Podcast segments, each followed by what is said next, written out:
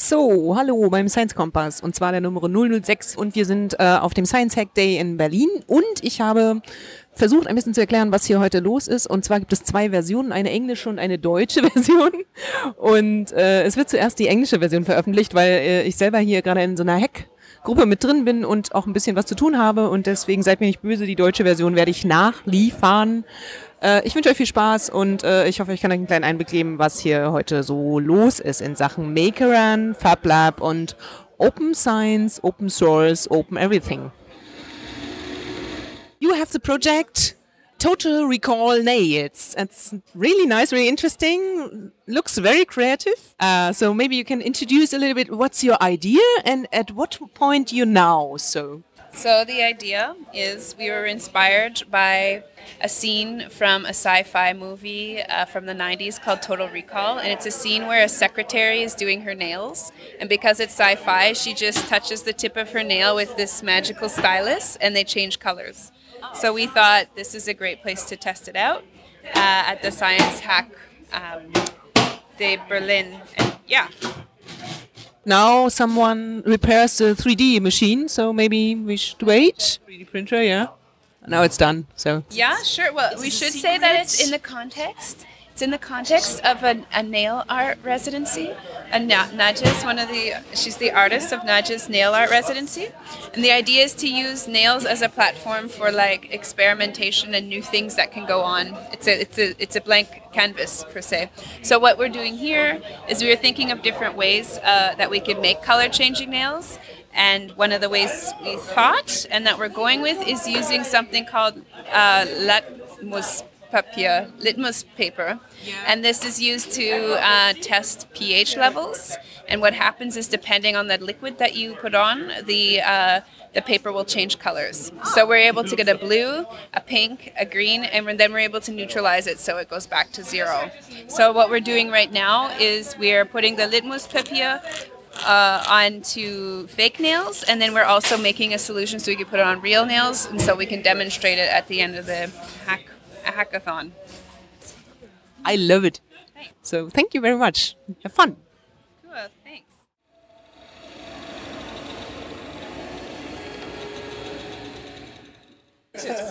So I'm sitting here on the second table, and uh, your name is, My name is Arna.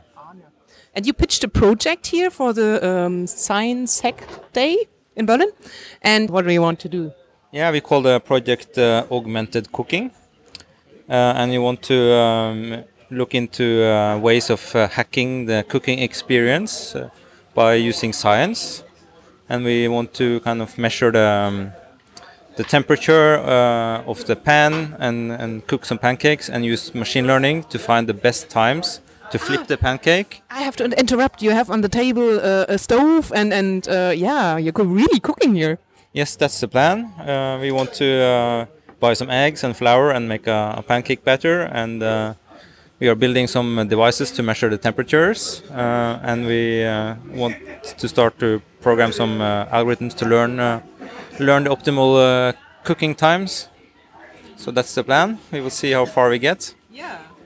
Nice project. So we will see at the end uh, how it works. Thank you. Thank you.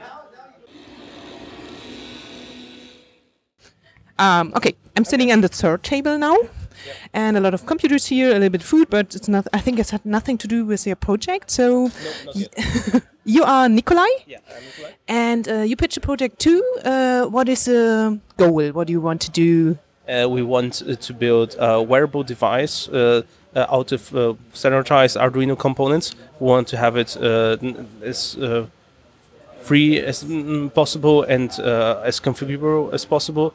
Um, so w- currently we have this uh, prototype.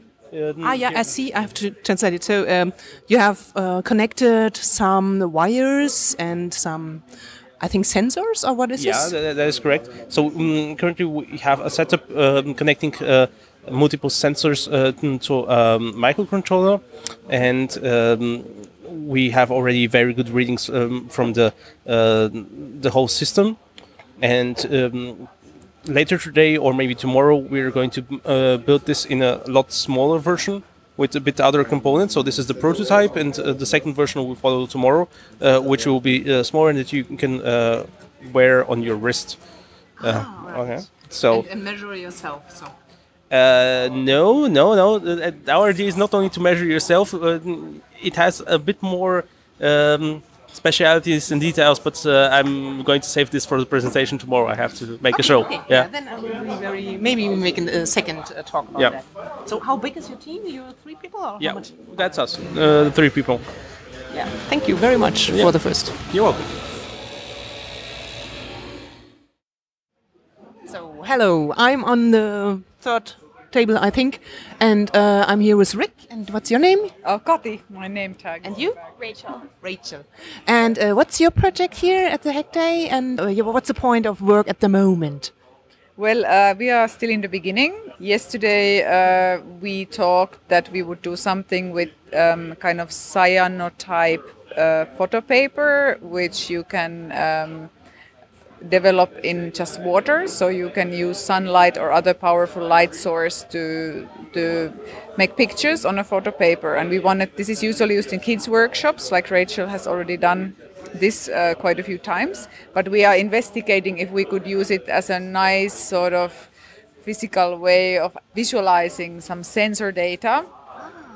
Yeah, so that's what we're investigating, and now we have different substances here, including saliva, and we are testing how conductive it is, and if we could get from some uh, bodily fluids some We're kind of. do tears later, and in particular, children's tears. We're going to withhold candy from kids, and we're going to test if uh, different candies result in different tears from ki- from kids. Interesting. So if you need some chlorophyll, we have also chlorophyll there, so you can mix it in Oh, water. So maybe, yeah, we have some things sure. there. So Bring we- it on. yeah, I give it chlorophyll. So pure chlorella. So we, we measure yeah spectrography Yeah, we there. have little cups here, so we, we Yeah, yeah. have You can- some chemicals. Yeah, we, we did an experiment and we put uh, mud and chlorella together and uh, put it in the sunlight and we get a right uh, measurement. So it was really exciting. it's a moment. So it's really nice, yeah. So, but it's interesting if you do some visualization with this. So maybe Yeah. we can share it together. So it's cool. so, uh, can I ask what's your background? So um, you're a scientist or an artist or? I'm an artist. I'm a photographer mainly. So, yeah, I've done a lot of alternative processes. So, I don't have any background in coding or anything like that. So, this is like a crash course in it for me. And you enjoy Yes, it's been amazing. You are also an artist? Yeah, some kind of artist, maker, playful technologist. I built uh, sort of funny little machines. Nice. And you? I'm a biologist. Okay. And you are here for the I think just playing playing around and learning new things and meeting new people, and not not so much biology stuff because all this like the electronics is very new to me, and I'm excited to learn new and different things.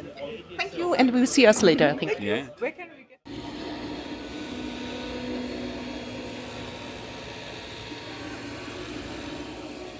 I'm now at the um, end of the room, and the project is Human Sounds Like Apes. Okay. So maybe you introduce yourself a little bit. So what's your name and what's your background, and then what's your project? Cool. Uh, my name is Nenad Popov. I'm a software developer and artist. And um, I joined this project, which is about uh, analyzing the human emotions by analyzing their facial expressions and then mapping that to some animal sounds that correspond to those emotions. Right. And what's your job at the moment? What do you do? It- uh, so I'm trying to uh, I'm trying to figure out how the software library for analyzing facial expressions work and how can we use it to And then you try to send us data. something. Yes, yeah. So four of us here are coding sub team. All right. Yeah, and uh, we have like few goals that we want to achieve. One is like to first analyze the data, but later we need to send the results of that analysis to another part of the team, which will interpret that in a bit different way, and then yet another part of the team which would make um, make it play back the sounds and that later will be combined with the rest of sub teams which are doing the like also more conceptual or artistic uh, mm, side of things. So to see how would this program be best would create best experience for the audience. We'll see at the end. Yeah. So this is a whole team, so we see a lot of people. So. Yes. Oh, Yeah. the big one. Yeah. Six, seven people. So yeah. Nice to meet you. Nice to meet. and have fun.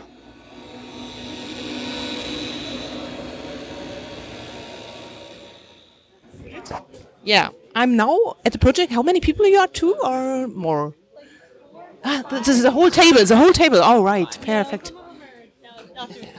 Yeah, but more than two. So, and uh, yeah, maybe you introduce yourself. What's your profession or what's your uh, yeah challenge here? And So I'm Meredith. Um, I have a background in biomedical engineering, science communication, and international development. Um, I'm currently unemployed. um, yeah, and uh, what we're working on trying to put together today is something called uh, Passive Radar from uh, super cheap, uh, available consumer um, sort of TV and radio dongles for your computer. Uh, and so the idea is that you can detect uh, radio frequency waves just in the air and use them to find things like aircraft and meteor showers in the sky. Um, and this is all with sort of like 20 euro components. Um, and it utilizes the fact that there are radio broadcasts happening around us all the time from TV towers and from the airports around us. Um, and so we don't need to project a beam, all we need to do is listen um, and then do some signal processing to, to understand what we're seeing. Um, and then if we have time and we're still really able to do this, we want to sort of present that information in virtual reality so you can look around the airspace of Berlin uh, in a VR headset. This is legal.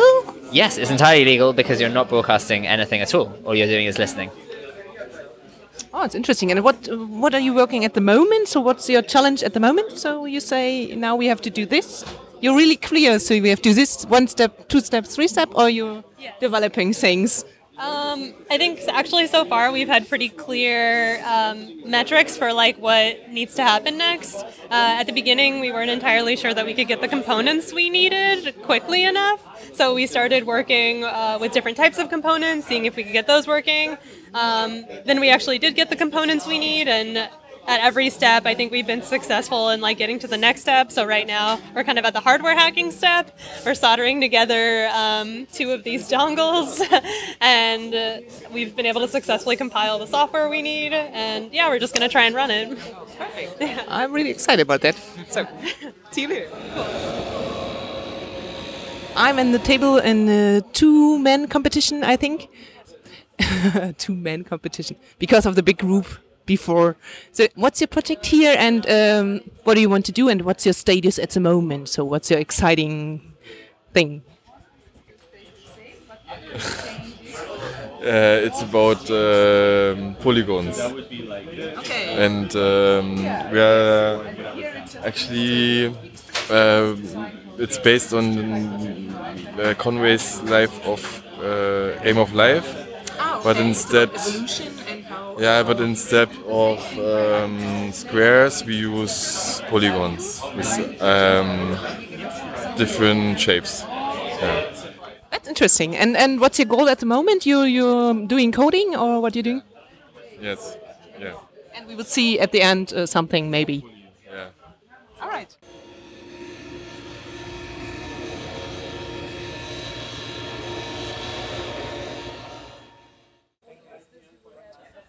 So, hello. We are now at the table where my project also is, and um, I'm sitting here with uh, Alessandro.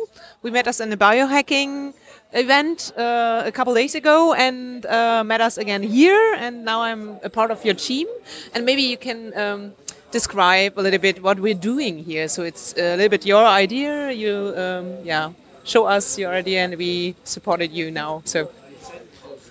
So, hello.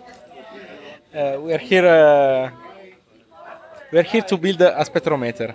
I built this group uh, to build this device that is used for analyzing and recognizes molecules in a solution. That's the, the common use in the biological uh, in a biological lab of this device. And um, this building this device is uh, a part of a biggest project.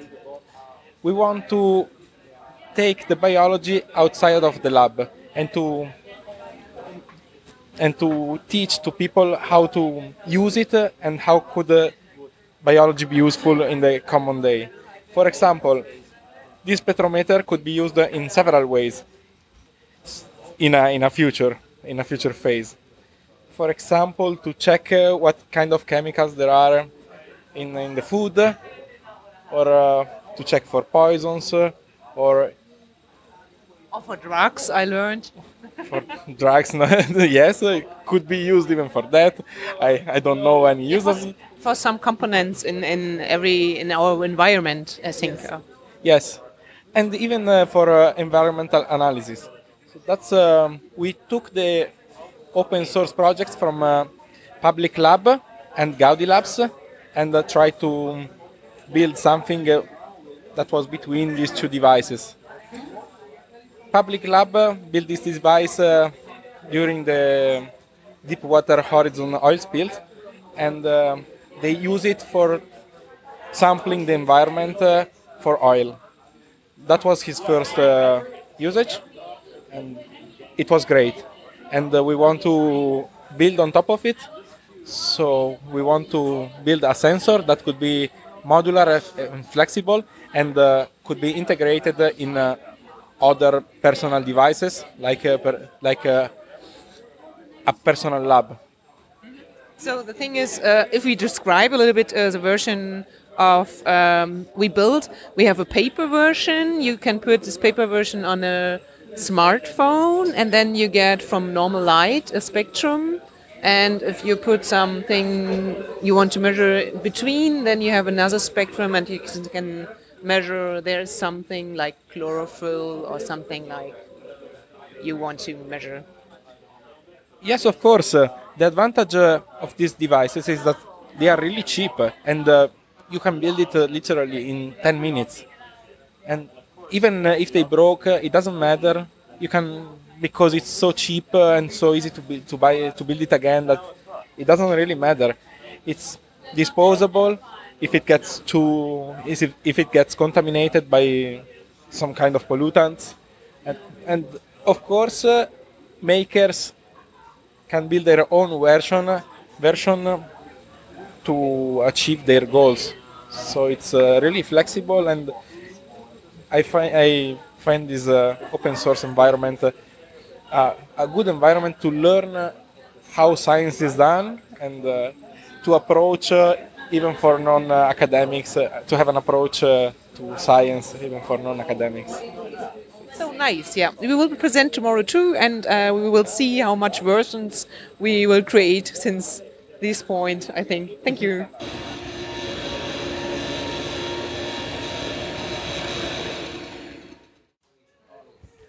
So this was it from the Science Hack Day Berlin, uh, the projects, uh, the introductions, and if you want, you can come tomorrow on Sunday. It's a public presentation uh, from three o'clock. It's open for everybody to uh, listen to the project, and uh, you can come to the Fab Lab that's in Prenzlauer Berg. So enjoy it and please come. Bye bye.